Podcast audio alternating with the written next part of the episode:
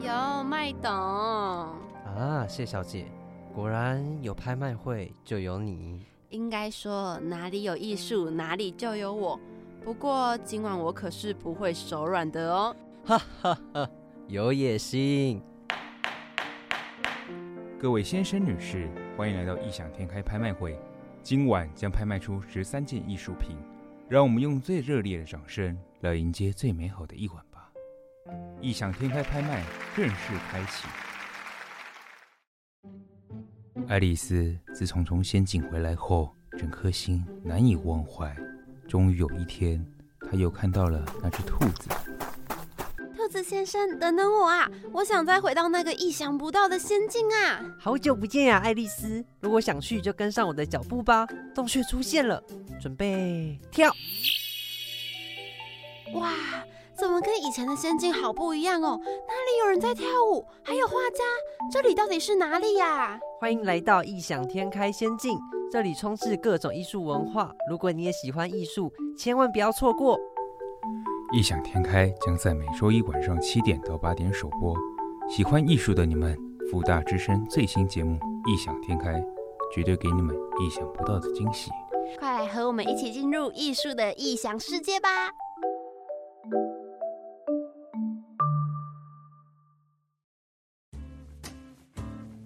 欢迎收听 FM 八八点五《异想天开》，我是主持人小麦，我是主持人 J。其实 J，我一直想要跟你说，就是可以不要叫我麦董吗？为什么？因为感觉有点老气。然后，然后麦哥，好，麦哥好一点。大家麦嗓，麦老大。好好好，好，今天其实是我跟哲贤第一次合作。不叫 J。好，今天是我跟 J。有点烦，今天是我跟 J 第一次合作，然后今天也是我们的直男趴，对吧？对。可是不过今天是蛮紧张的。那其实我们在讲直男趴的时候，其实那个谢颖就坐在我们后面，然后他想说，他想说现在到底是 What happened？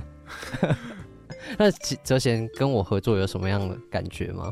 其实我们第一次合作是在去年有一次访那个一个咖啡的教授。哦，对，就是很久以前的部门节目，对吧？其实那时候好像就没那么紧张了。因为那时候就是因为我们两个前面有聊过天，所以倒也还好。所以今天特别紧张是吗？因为其实事隔好久了。哦，哦那哲哲贤今天紧张的点是什么？因为平常跟薛比合作的时候，薛比蛮会聊，蛮会带方向的。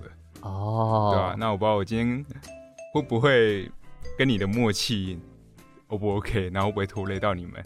哦，你怕我们都是男生，所以所以会有点相斥的感觉。对啊，同气相斥啊。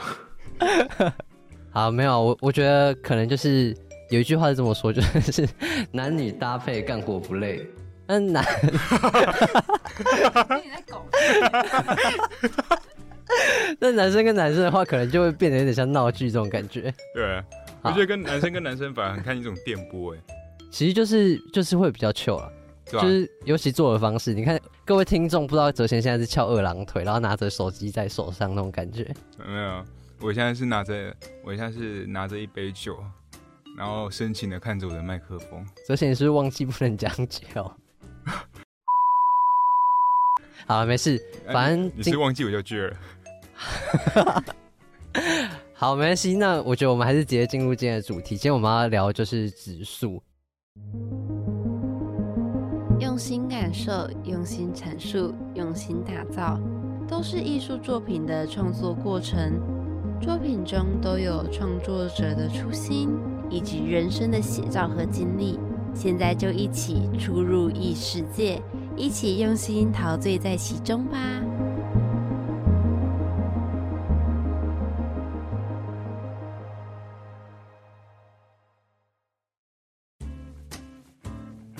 你知道指数是什么吗？雕刻纸吧？你说。雕刻纸什么意思？就是如果我还没有去调查这一个，我对它的印象可能就是类似那种纸模型吗？嗯，对。可是好像就无法有更细部的揣摩和思考了。你说像是那种建筑系会做出来那种房子那种模型吗？用纸板？我不知道你有没有看过《乌龙派出所》？它有一集特别片，好像是也是阿良在做类似纸模型嘛。然后我想到的的画面是那一个。嗯，可是更细部的我好像就想不到了，所以我还蛮期待这一集的。哦，那折弦以前有折纸过吗？有啊。是什么？纸船、纸飞机。金元宝对对对对对，哦你知道你知道以前。对对对，你知道以前我阿公过世的时候，我们还做过纸衣服、纸莲花。哦，其实我不知道我该不该笑，但 但就是这至少是一个经验。对啊，哎、你知道以前我有上过一门课，叫是我们自己班导开的，啊是折纸艺术。怎么折弦听到折纸特别开心是吗？因为我以前没上过这样的课哎。哦，反正就是他他会让我们折各种东西，像是那种我不知道你有没有玩过，就是一种用纸折的青蛙，嗯然后你压着它，它就可以跳，然后大家就可以比赛。哦，我好像有折过那个，但我觉得那很难的。那个我自己折过一次后就忘记了。但我要分享，就是我最印象深刻的东西是一个叫纸灯笼的东西。首先可以先想一下，所谓的纸灯笼对你来讲是什么？我只想到那个提的那个灯笼，就是在旁边，就是在外层磨一个纸纸糊嘛那一种。哦，你说那种是中元节吗？对对元宵节。对我，你问我的话，我就想象着这个。哦，好，反正那个那个那门课很特别，就是那个灯笼呢，我们会自己用一个小的，然后我们一组，嗯，一组会跟老师一起用一个超级大的，那个差不多是半个人身体这么大，然后那个小的灯笼我们会在里面放我们的想要写给三年后毕业后自己的话，然后那个灯笼就变成我们的时空胶囊。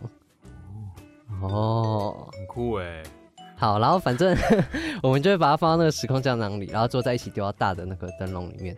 然后毕业以后，我们再再会去找那个老师，然后直接把那个大的灯笼砸烂，然后把我们当初的回忆拿出来看。就是这是我对这个嗯折纸的印象。这些有什么更深刻的回忆？我我以前国小有有用把情书折成纸飞机，哦，是的，然后把它射进一个女生抽屉里面。我下课的时候放，这么准吗？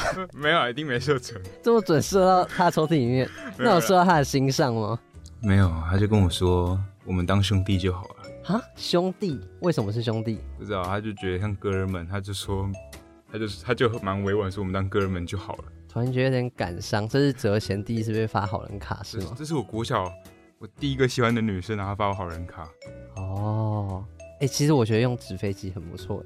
很浪漫啊。你知道以前不是有些学校在高中国中的时候会，就是把自己的那个参考书在考完的时候往下丢。哦，对对对对，反正我觉得纸这个东西，就是它除了写跟除了画以外，当然还有折，然后还有一些就是承载回忆的一种方式，像是刚才哲先有提到说他小时候有折过金元宝，有折过纸做的衣服，然后也有把纸飞机射到他喜欢女生的心上，这样这种故事。对，哎、那我很好奇，就是哲贤你那次射那个纸飞机前，你有没有写过情书？没有哎、以前都是直接讲的，然后这么直来直往，怎么讲？告诉我。哎、其实我喜我我我我有点喜欢你，类似这样。然后我就说跟你相处感觉还蛮不错的，哲贤刚才让我有一点心动的感觉，稍微啊。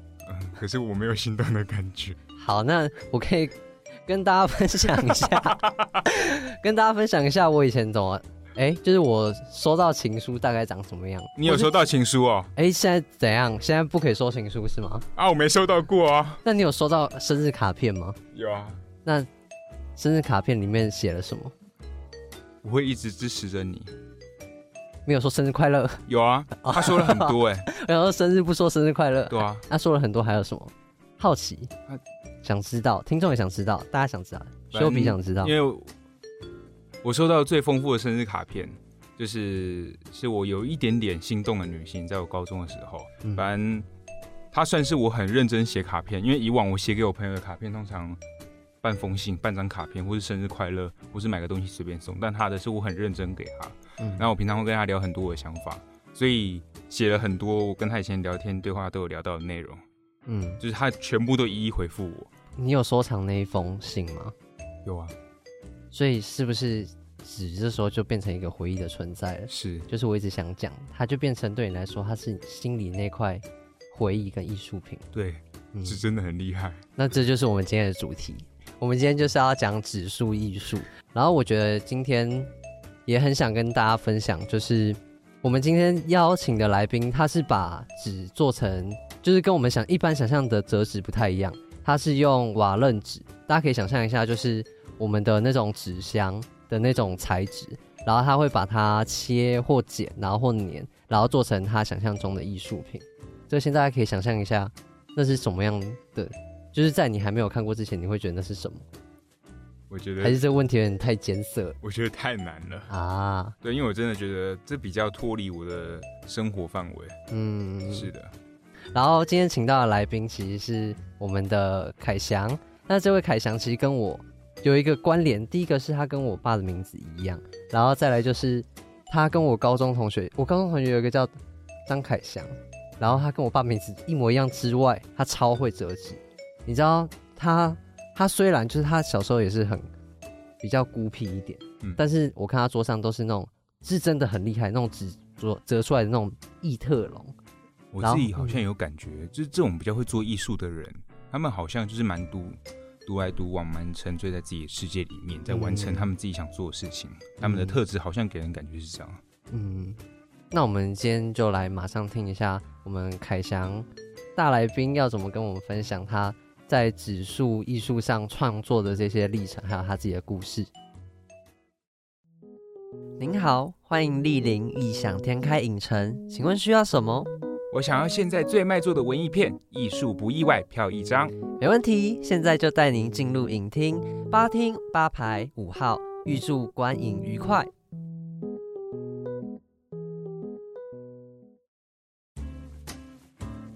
欢迎回到异想天开。那今天呢，我们的来宾是一个今天的主题是指数嘛，在这方面基本上可以说是台湾前无古人后无来者的，我们可以称他为老师。那今天的来宾就是我们的凯翔。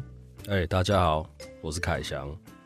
好，那其实我很好奇，就是因为通常我们遇到纸的东西，我们会觉得是折纸比较多。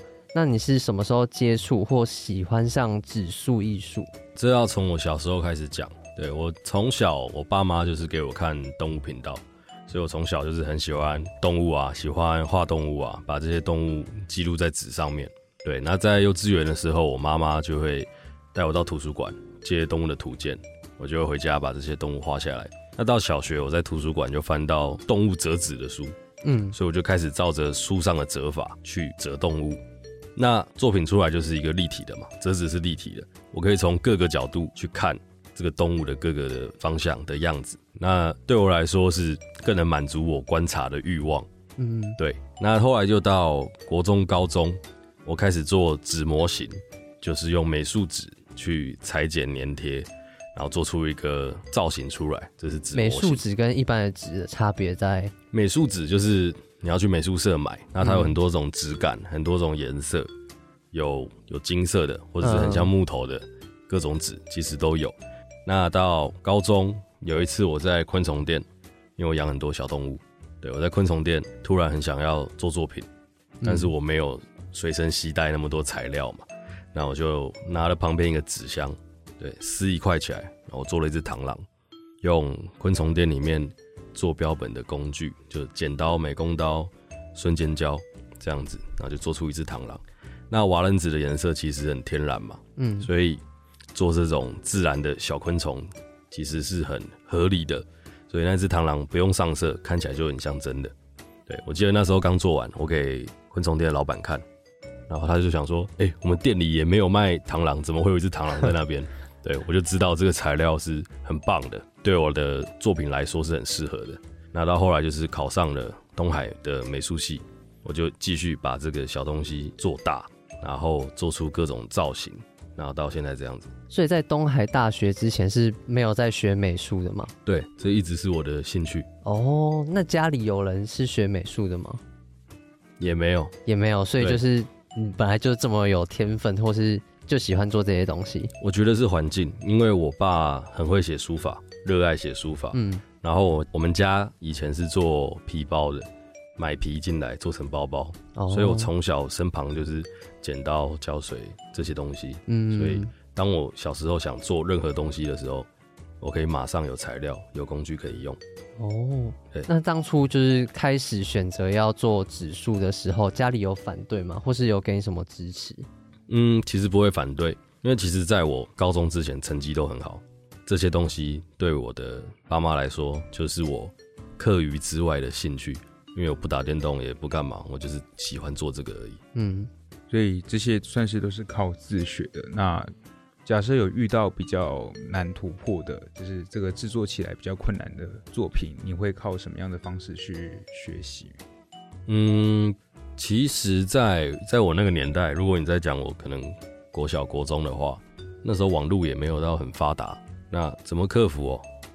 嗯，我觉得可能我做的都是我能力范围可以处理的，对，所以倒是没有遇到真的很严重的困难。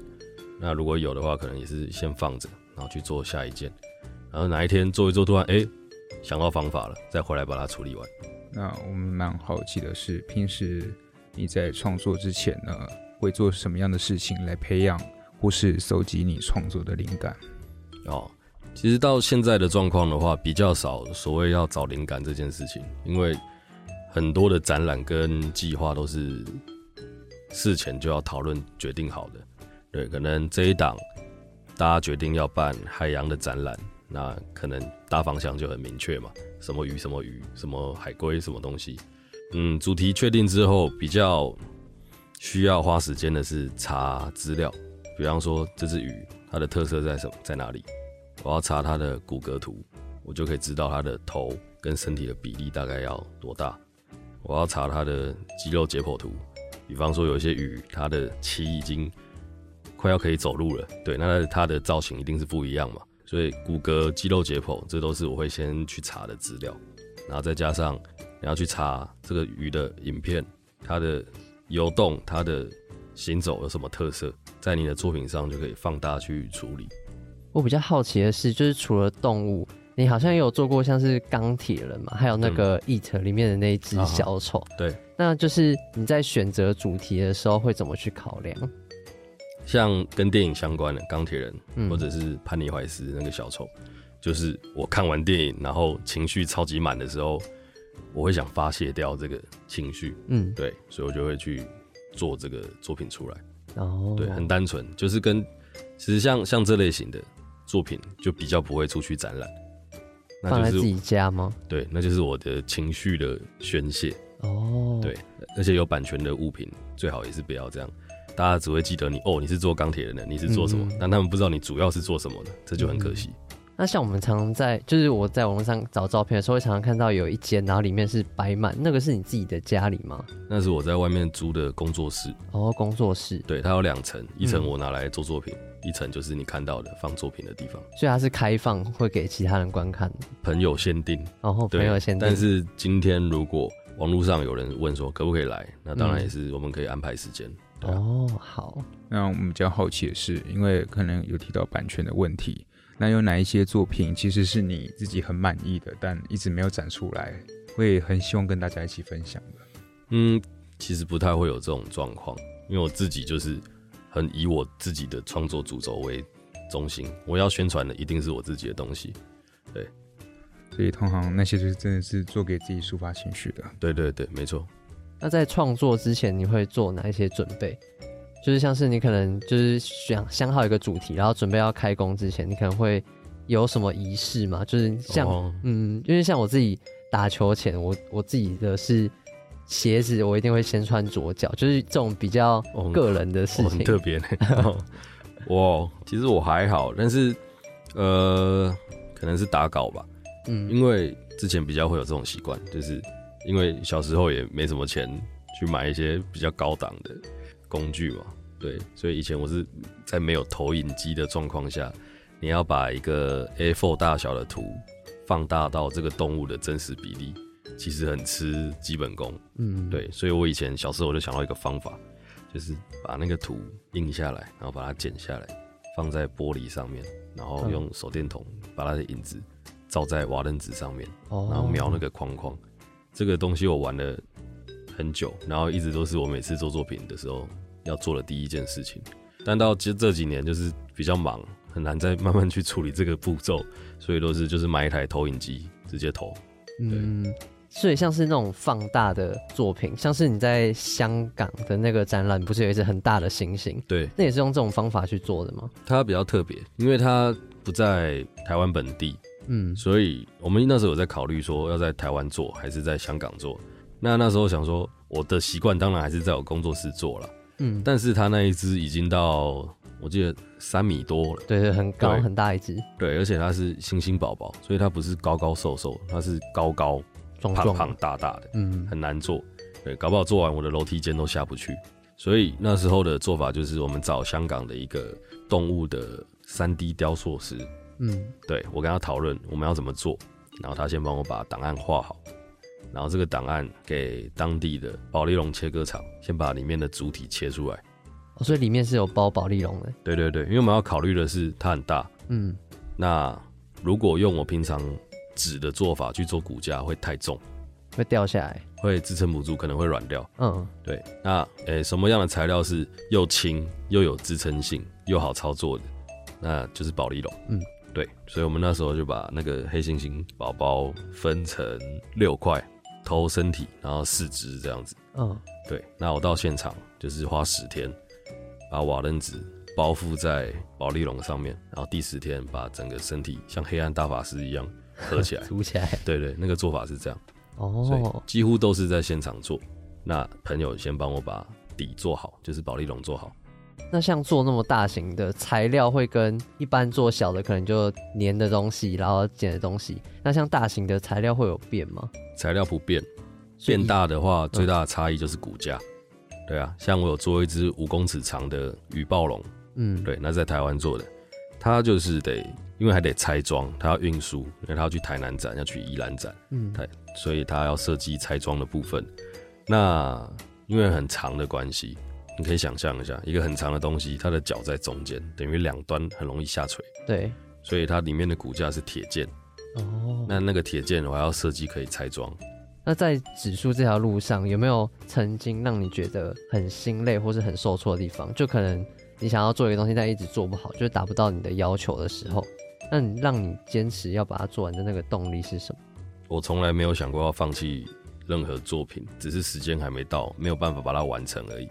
那你说心累还是干嘛的话，我觉得心累可能这几年疫情的关系，工作的量有减少，这是会让我压力比较大的部分。那挫折其实倒是还好，小时候比较常发生，嗯因为台湾的环境嘛，啊，你做美术不行啊，你不要画画，赶快去读书啦。你从小到大，家人还是不认识的陌生人，很多人一定都会跟你这样念。对啊，啊，你小时候就觉得莫名其妙，为什么我在做我喜欢做的事情，你一直跟我讲钱的事情，你、嗯我觉得你超奇怪。对我小时候蛮常会遇到这种状况哎、我很好奇，就是不是有一个是就是两只啊，双头的眼镜蛇，对对对对对，那个它的鳞片真的是一片小小的圆圈圈这样粘上去的吗？对，但那是用打洞机打出来的。好像用打洞机打出来的。对对对哦，很酷。对啊，一片一片剪会会疯掉。那就是像这种创作的时候，这种过程最常会遇到什么样的问题？最常你是说什么？就是可任何能创作吗？对对对对，或是你觉得最艰难的部分是什么？像可能拆卸啊，或者粘之类的。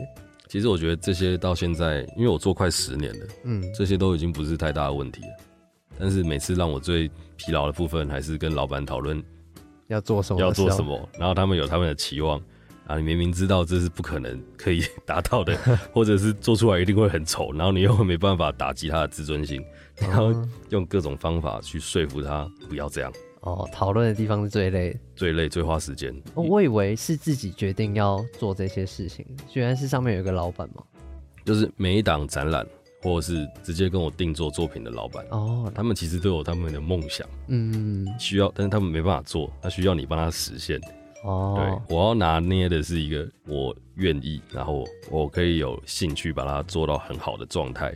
嗯，比较现实层面的东西。对对对，有时候要妥协一点点，但是又不能说，那你随便找个代工做就好啊，你找我做干嘛？对，就是会有这种想法。所以会常常遇到，就是他们提出的理想是不符合实际的，哦，就是你做不太出来。或者是做出来跟我的脉络完全不相符。你说跟你的风格不一样，对啊，有没有比较具体有趣的例子可以跟我们分享？具体有趣的例子哦，像最常遇到就是有些长辈可能说，哎、可不可以做一只很可爱的猫咪啊，还是干嘛的？要要送，哦，但你是写实派，我是写，实的，然后我的作品没有没有毛，嗯嗯，没有脂肪，它就是个肌理骨嗯骼在那边，你的小孩收到会哭。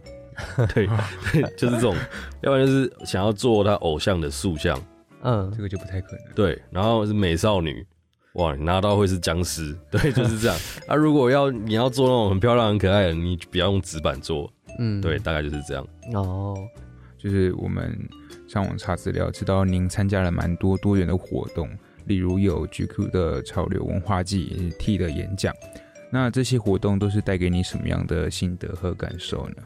心得和感受，像刚刚讲 GQ 的话，因为它其实很很流行，对。那我的东西通常我东西太新了，所以它不太像是会出现在这种文化季还是什么样的一个场合。我的作品通常就是在展览嘛，嗯，对，不会是在这类型的。所以当我遇到这种特殊的活动，我会特别兴奋，我也想展示一很下，想展示，然后很想看现场要怎么呈现，会很合理。嗯，但又很抢眼，这是会让我很有兴趣的部分。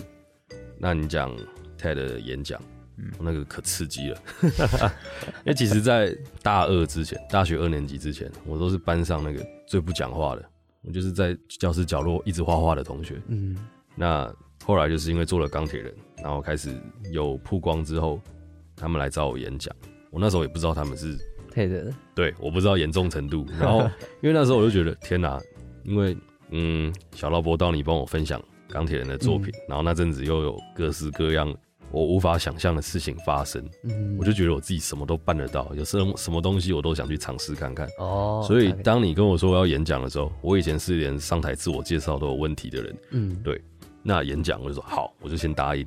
然后到了现场才看到，天哪，那是坐满人的地方，超级可怕。我那时候才开始担心对对对，然后还好，就是讲的当下就是灯暗掉，对，然后光直打在我身上，我其实看不到任何人，嗯，而且又是讲自己的作品，所以我就突然一个开机，然后讲的不要说很顺，但是跟以往的我绝对不一样。然后在那次之后，我就是很敢去表达，对，很敢去表达。所以那一次就是变成你的一个上台公开一个契机了嘛？对，我觉得是个转捩点。哦，那我们有听说，就是双头蛇是您就是出道差不多十年第一次开始上色的作品，那是什么样的一个契机让你想要帮作品上色？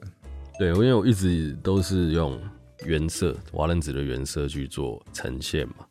对，那这次是因为他是一个收藏家，然后他很想要这样子的一个双头眼镜蛇的作品，但他同时又很想要有颜色，所以我们就是在这一块讨论了很久。对，那后来我有点转念，我想说，原色我做十年了，大概知道我作品的形状长什么样子。我现在加颜色进去，大家不会再想到说，哦，可能是其他的谁的作品。他嗯看形状知道，哦，可能是凯翔的。对，然后这次怎么会多了颜色？他们会好奇。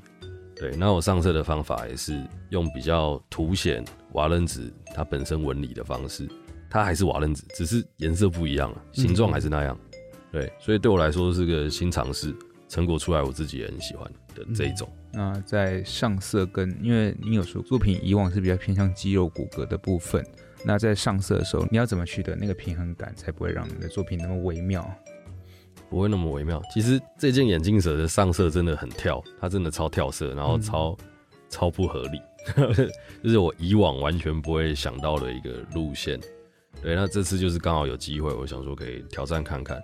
所以其实，在上色初期的时候，我觉得完了，这作品完了，但是就是不放弃，继续涂，继续涂，涂到第三天，我觉得哎、好像开始合理了，然后就最后呈现就是这样。所以它算是就是一个自我实验，然后实验结果我自己喜欢，所以之后可能会慢慢增加这样子的作品的比例。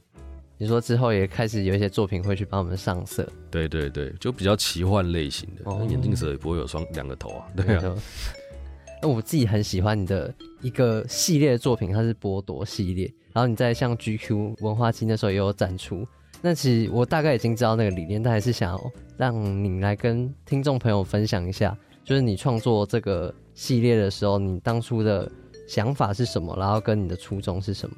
好，那其实是我美术系东海美术系的毕业制作。我觉得啦，就是我那时候看其他同学的作品，就是少数就是他们就抓着一个，我觉得他们根本不在乎的主题去做发挥。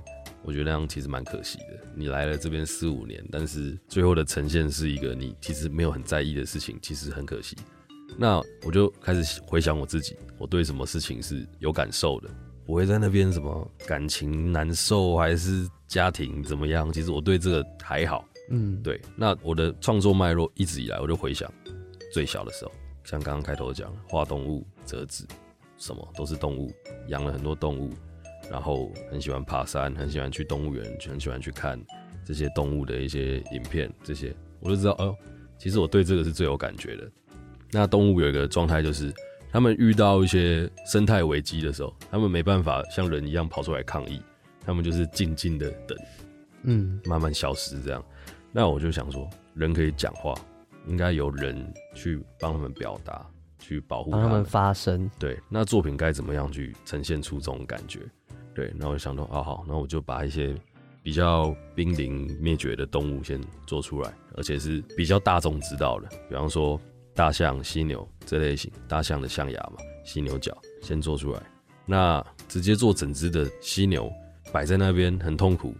呃，观众走过去不会觉得很痛苦，就是个哦，有一只犀牛被绑起来，没感觉。好，那我就想说，那我就用人体去接动物的头，让这个作品呈现出来是人体的痛苦。嗯，对，因为我们今天去看日式料理店，你看到一条鱼被切块，你不会觉得怎样；你看到一条人的手臂在那边被切块，就会觉得很可怕。蛮惊悚的。对，所以我决定就是用人体去表现动物挣扎的感觉，就会有之后就有剥夺系列这几件作品。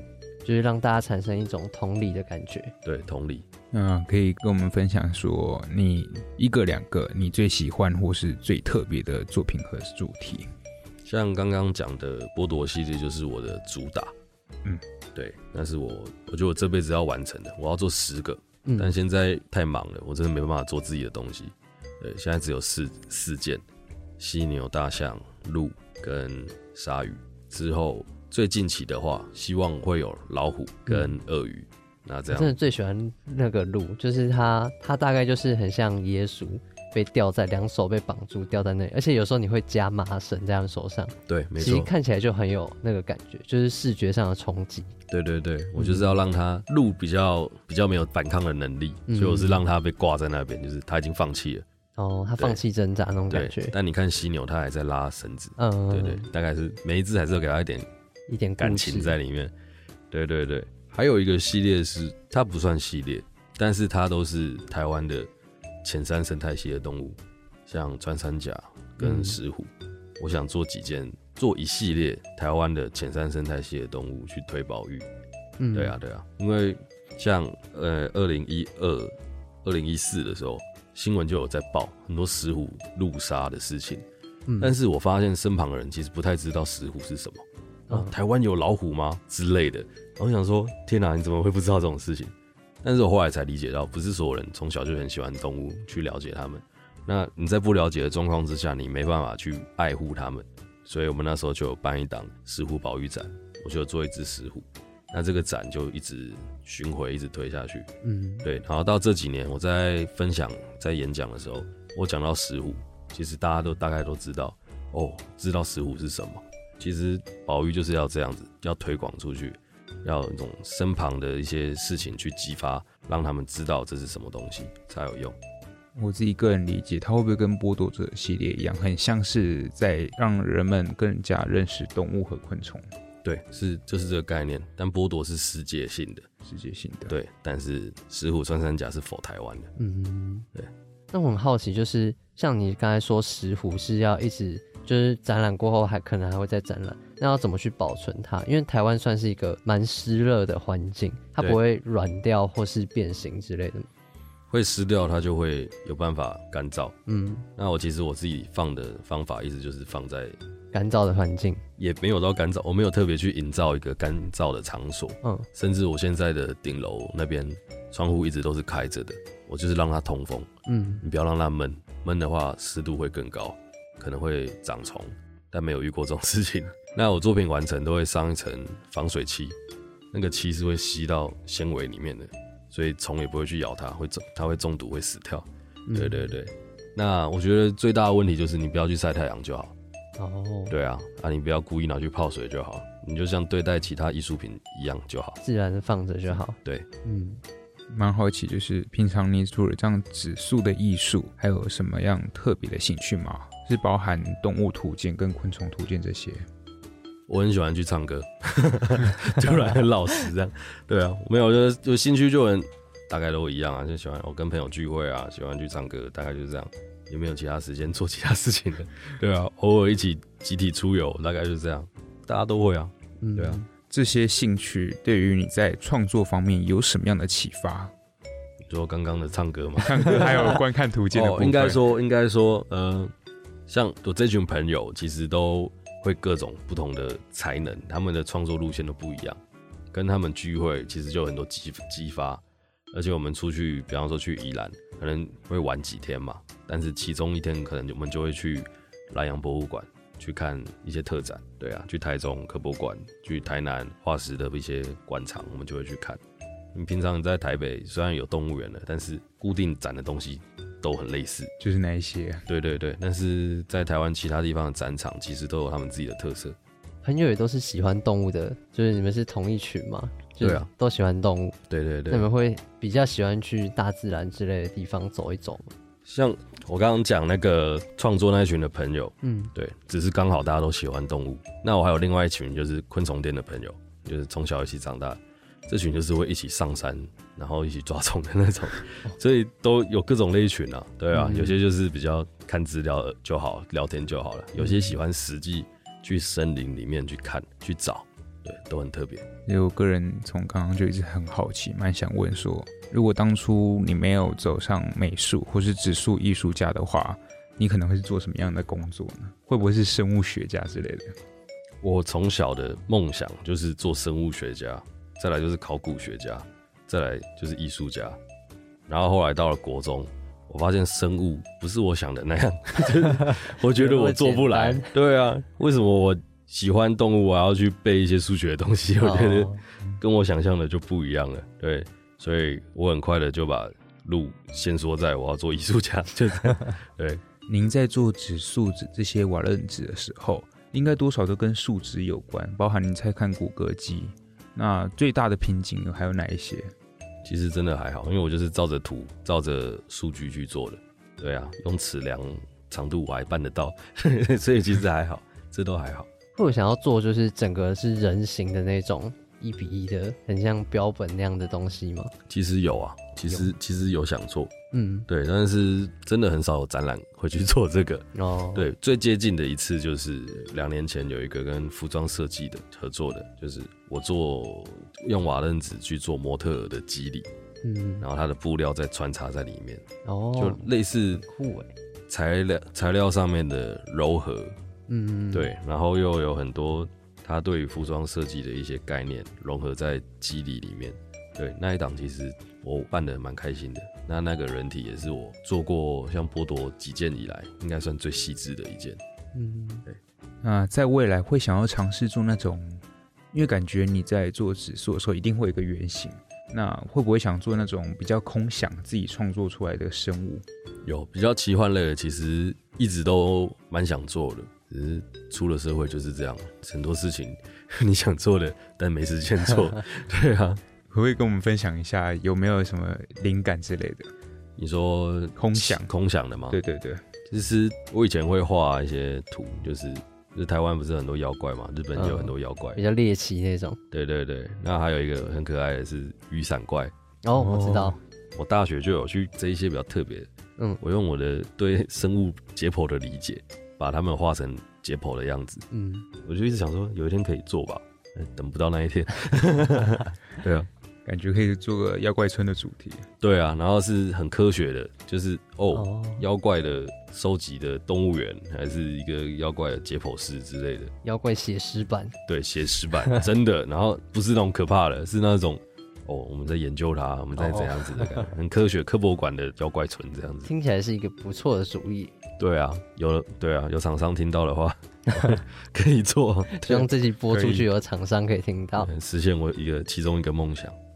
那就是因为这个艺术在台湾算是比较小众的，那就是有一些新闻标题会说你是折纸的艺术家，你会对这个有特别排斥吗？还是其实你觉得 OK 没关系？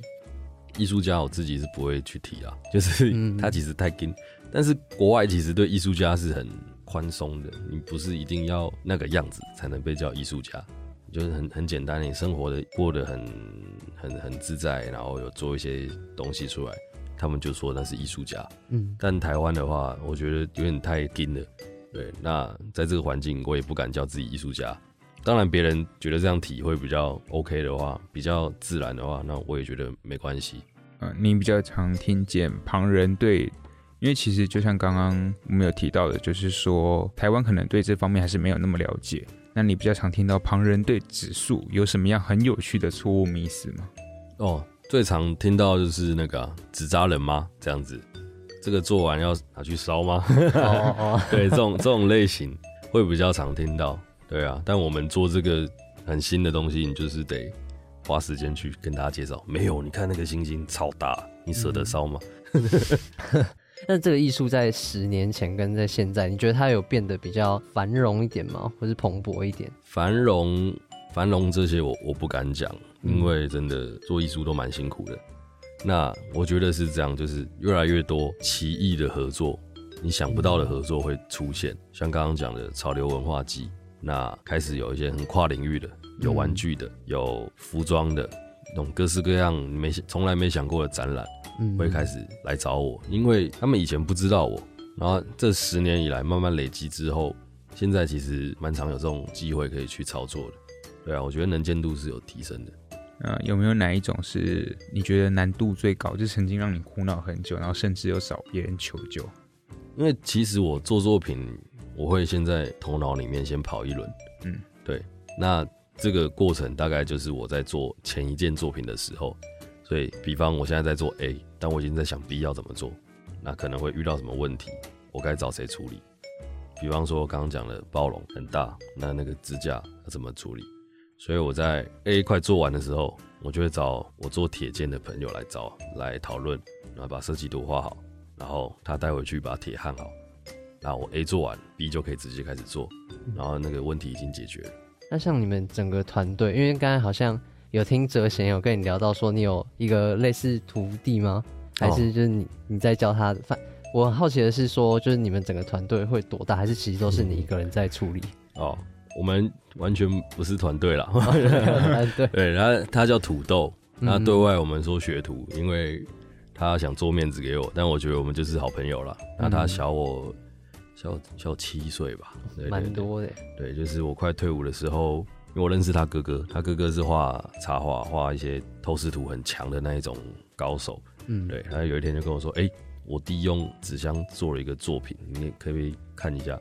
我说：“看一下，哎、其实不错哦。那有机会要不要可以来找我聊聊啊？都可以啊。对，那就在我快退伍的时候就认识土豆，他其实就是跟我小时候很像。”嗯然后很认真在自己的兴趣里面。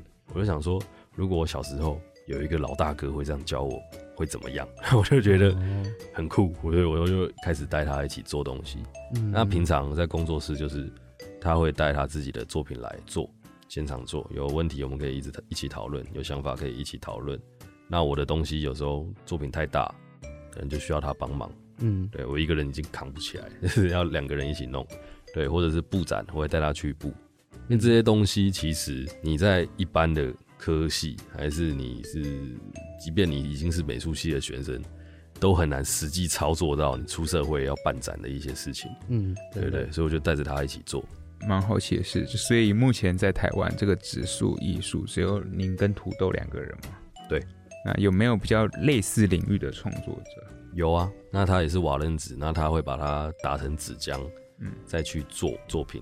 是不一样的做法。，对，方式已经不一样了。因为纸有很多很多的做法可以去做，那我们这种很直接的粘贴的是比较少的。这个在国外它的市场是很大的嘛？这个艺术，因为国外像有些国家就是会有那种大型的祭，对，就是他们会用瓦楞纸做一些很大型的作品，那可能很有故事性的，对，然后就嗯游行啊展览好几天，然后在最后一天烧掉，有这种类型的。那其实每个国家的风格也都不一样，像日本就是会做很精致、哦很小、很写实，然后很干净的。对，然后像像德国，我们做汽车、机车的比较多，硬线条的。嗯那我跟土豆的特色是我们都做软线条，我们都做动物，做肌理，这是比较特别的地方。最近有想要尝试什么其他不同的风格吗？还是就是想要把肌理做好，做到精致满意？最近尝试新的东西吗？其实还好，最近没有尝试新东西。最近都是已经做很久的那种类型的。我之前有看到，就是你 IG 上有发一篇文，是你好像是几年前做的一只，好像是龙吧，然后跟后来你又哦做一样的龙，就是我好奇那个进步是怎么产生的，就是你怎么知道要更去精进自己？哦，我原本的那一只龙是我高二做的，然后我去美术系就那个面试的时候，就是拿着那只龙去的。嗯，对，然后我才上大学，哦 这个状况大概是这样。然后刚好是今年刚好有一个客人嗯要跟我想跟我买那一只龙，我说这只对我意义非凡，我另外再做一只给你。对，没错。那我就是用我这十年累积的经验，再去做一个姿态一样，嗯架构大概一样，然后长相也大概一样，只是全部都用我后来的新方式。旧的那只龙是用白胶粘的，嗯，对，新的这只全部都是瞬间胶。对，那你说三秒胶吗？对，就是三秒胶。嗯对，这是我用比较大罐的。对，对啊，那肌那个身体的一些曲线啊的一些肌肉的纹理啊，也是像像我高中做的那一只，就是纸板很厚嘛，我就一片叠一片，一片叠一片，其实嗯。鳞片贴上去是看不出来。但是新的那一只，我就是会拉它肌肉的线条，让它更顺、哦，更对称。嗯，对，其实就是比较工匠一点点的，对啊，但是呈现出来，其实下面分两级啊，有些人喜欢旧的，有些人喜欢新的，嗯，但对我来说都无所谓，反正都是我做的，嗯。对啊，其实听起来有点像日本职人精神的感觉，对，就很像把一件事情做到自己想象中那种完美的感觉。对啊，那一个东西你做十年了，你一定会进步啊，嗯，对啊，嗯、有点好奇，就是就是当你小时候这些兴趣变成工作的时候，有没有一个不适应期和阵痛期？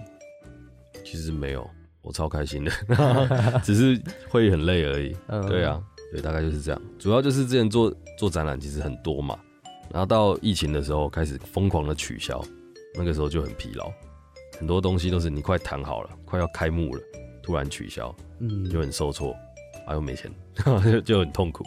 对，那天啊，如果我是做其他工作的话，就不会遇到这种突然取消的事情。嗯对，但是没办法，这是大家都会遇到的事情啊。对了，私底下很其实很想问一个问题，就是我我之前有看到你有说一句话，就是就是不要跟你互惠合作。嗯 我比较好奇，就是为什么会想要把那句话放在社群平台上面？OK，我就直接放在自我介绍上面，嗯就是别搞互惠，我会饿死。就很真的啊，就真的是这样啊。一堆年轻的艺术家一定是常常被问那种，哎、你要不要作品放在我们这边展？嗯啊，帮你宣传，还帮我哎、我就想说，天啊！所以你帮我宣传，你的宣传很好吗？还是 嗯，见你放我就会有饭吃吗？还是怎么样？对，很容易被欺负啦，因为嗯其实做美术的人就是热情在做自己的事情，嗯你要他很会社交，其实很少有这种。嗯对啊，就很容易会被欺负啊，所以我是很故意，就是把那句直接打在上面。就如果你有这种心态要来跟我谈的话，建议不要那也让其他做美术的朋友看到，哦，嗯这其实是很伤的。当你今天用很便宜的价钱，或者是免费去做展出的时候，这个老板之后就会要求其他人也这样。哦，然后那个谁谁谁都没跟我收啊，你怎么会跟我收？还是干嘛？怕有心人是在那边卡油。对啊，情绪勒索，这些人真的是不行哎、标准一开始就要打好。对啊，你要先把自己搞得好像很难搞一样，但其实人超好的。对啊，那就是像你从事指数已经十年这么久，你自己的心路历程是什么？也很好奇，就是对未来有没有期许？心路历程，其实我在当兵的时候完全没有想象到，我退伍之后可以直接靠这个为生。对我当当初的想象是当兵退伍找一份工作养我的兴趣，大概就是这样。嗯对，那没想到是退伍之后的案子量其实够了，就每天做这个就够了。对，也有也有收入，生活也 OK 过得去，就 OK。所以其实我一直很陶醉在这里面，每天做东西做到凌晨三点、四点、五点，累到不行，睡觉。嗯啊，醒来几点没人管你，但是自己控制好你的作品进度就好，嗯就很陶醉在自己的那种生活里面了。对啊，有一种很自由的感觉。很自在。嗯对，但事情很多的时候很累，但你一个一个解决之后，觉得自己超厉害，觉得自己超屌，对觉得，自己超神。觉得自己超神。然后路边的纸箱就可以让你自己生活，像我跟土豆常去办展览，对，有时候要现场制作，像前阵子有做黑亚当的改造，我们就拿着纸板过去，然后拿着现金回来，我觉得干超帅，超爽我讲真话，我就觉得哇超帅，对啊，我就说我们带纸板去，带纸币回来，超帅。超帅，我觉得超酷，谁想得到？那最后有什么话想要对我们的听众朋友，或是对一些好奇这门艺术，然后想踏进来，可能跟土豆一样，就是有没有一些勉励的话可以对他们说？我觉得，嗯，对有创作的一些小朋友来讲，就是你要真的喜欢自己在做的东西，你要真的喜欢你自己做的事情。因为很多我最常遇到就是演讲完了，小朋友跑来问我，哎、那个我都 po 作品在我的 IG 上，在我脸书上，为什么都没有人按赞？为什么怎样怎样？我想说，我就跟他说。你做作品是为了这个吗？对啊，因为你如果真的是你的兴趣的话，你根本不用在意这个事情。嗯啊，你做久了，这些东西自然喜欢你的作品的人会聚集起来，那个时候才是你要要求赞的时候，嗯而不是现在刚开始。你不要这个做半年了，是吧？这个没有赞，换个兴趣好了。这这不是你要啊，你只是想要红而已。嗯，对啊，当然我在跟他们讲的时候会温柔一点啦。不会这么直接。对啊，因为现在讲也不用跟那些人面对面，我就会直接一点。嗯，对啊，其实我觉得你真诚的喜欢自己做的事情，你不用想那么多。对啊，就陶醉在自己的兴趣里面，其实就是做艺术最好的、最好的一个管道或方式。对，要真诚一点。嗯，有点好奇是，就是你在实现这个兴趣的时候，然后在完成这些作品的时候，或想要带给旁人有什么样的能量和感受吗？能量和感受。对，我要让让 一个一个来，我要让那些小时候念过我的大人知道，我现在靠这个赚钱。嗯而且你的小孩在有在听我的演讲这 之类的，这是第一件事情。然后第二件事情，我要让那些小时候被念过的小朋友知道，坚持做一件事情是有机会可以嗯可以以此为生的。因为有一个例子在这边，你们可以怀抱一些想法，嗯不要这么没自信。嗯，对做赚到钱呢、对，其实是有机会的。嗯嗯，那个以前拿纸板做昆虫，你哪想得到他之后可以做那种大展览？真的。对啊，我就是在做一些我觉得我小时候看到会觉得很酷的事情。嗯，对对对。那我们今天非常感谢凯翔来跟我们分享这么多他自己的故事，然后也可以让一些怀抱有艺术梦想的小孩们可以坚持走下去。那我们再次谢谢凯翔，谢谢。谢谢。谢谢大家。爸爸，我想再听别的广播故事，帮我转到八八五啦。醒醒啊！你怎么会躺在这里？你是从哪里来的？我我刚刚在听故事啊，这是哪里啊？这里是泰尔仙境。欢迎来到泰尔仙境。嗯、嗯、你们好啊，泰泰尔仙境。这里有怪兽，我们先赶紧离开这里，进入泰尔城镇后再慢慢说吧。OK，走吧。没错，走吧。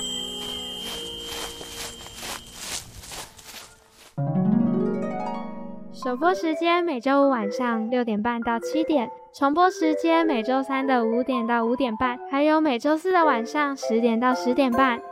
高寿小学堂剧场版《丽卡的童话奇缘》，一起收听约定好的奇幻旅程。Hello，大家好，我是 J。听完凯翔的分享后，我其实获益良多，但我想先听听小麦怎么讲。其实我刚才对他那个，就是我前面有提到，我真的很喜欢他一个作品，就是剥夺艺术。然后刚才听完他那样讲，就是面对面讲以后，其实我是真的可以感觉到他对动物的喜欢。因为你看，像他的作品，基本上十个里面有差不多九到十个都是动物。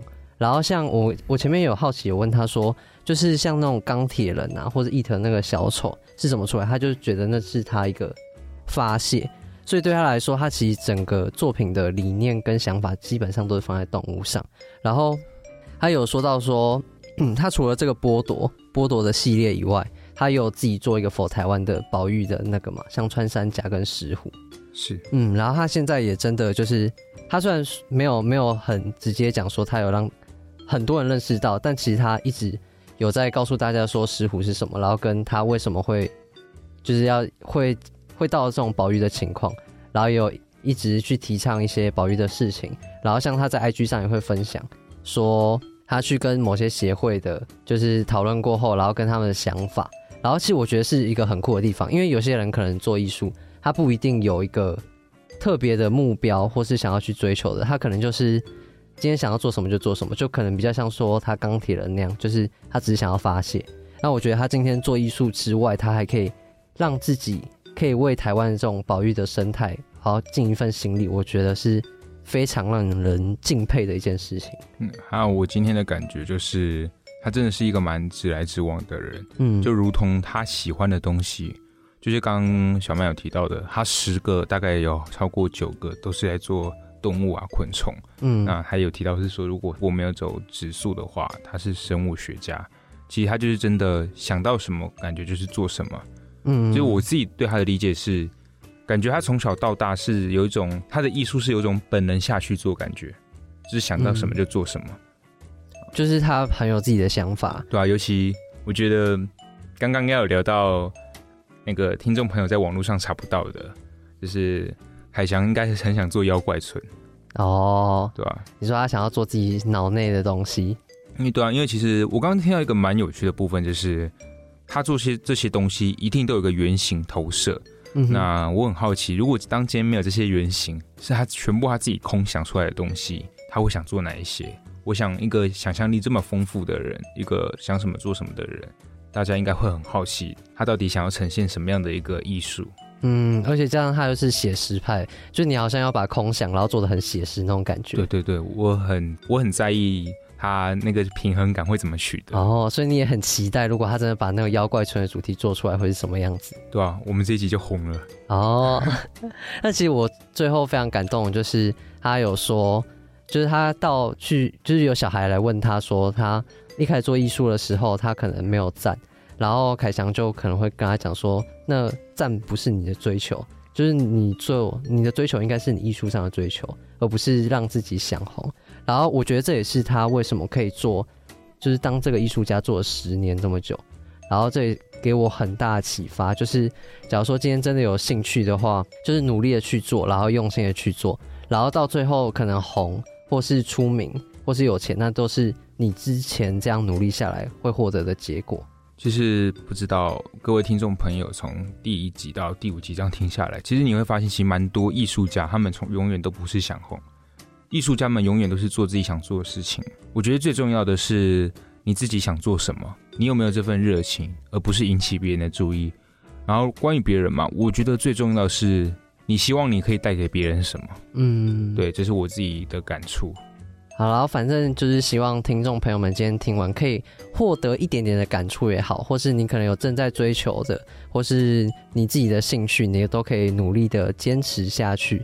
那我们异想天开就下个礼拜再见喽，我是小麦，我是 J，拜拜，拜拜。